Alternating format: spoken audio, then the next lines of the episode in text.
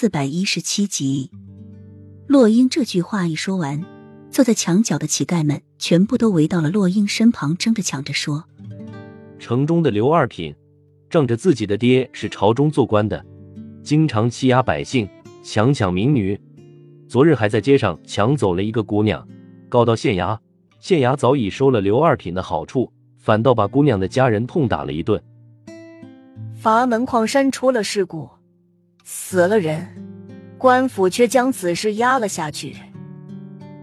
岳安县的一个老妇家里田地被当地商人杨百万抢占，当地县衙收了杨百万的好处，不仅不替他伸冤，反而还打死了他两个儿子。他一路颠簸进都来告御状。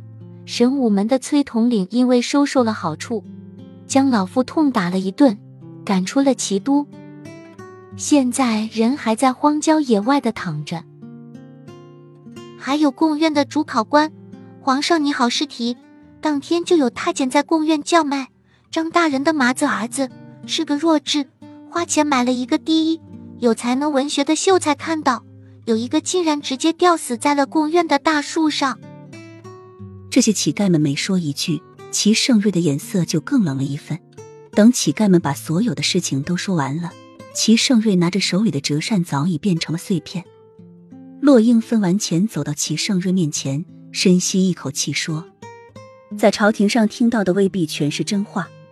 那些大臣们天天说什么四海升平，百姓安居乐业，其实呢，百姓都生活在水深火热当中，非要等到出了什么水灾、旱灾才会禀明上报。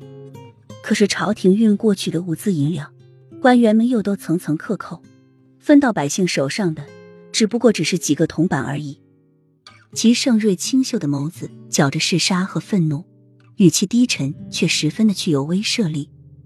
你是带朕来对地方了，在朝中朕一句话真话也听不到，但是到了这里，朕才知道朕这个皇帝当的有多失败。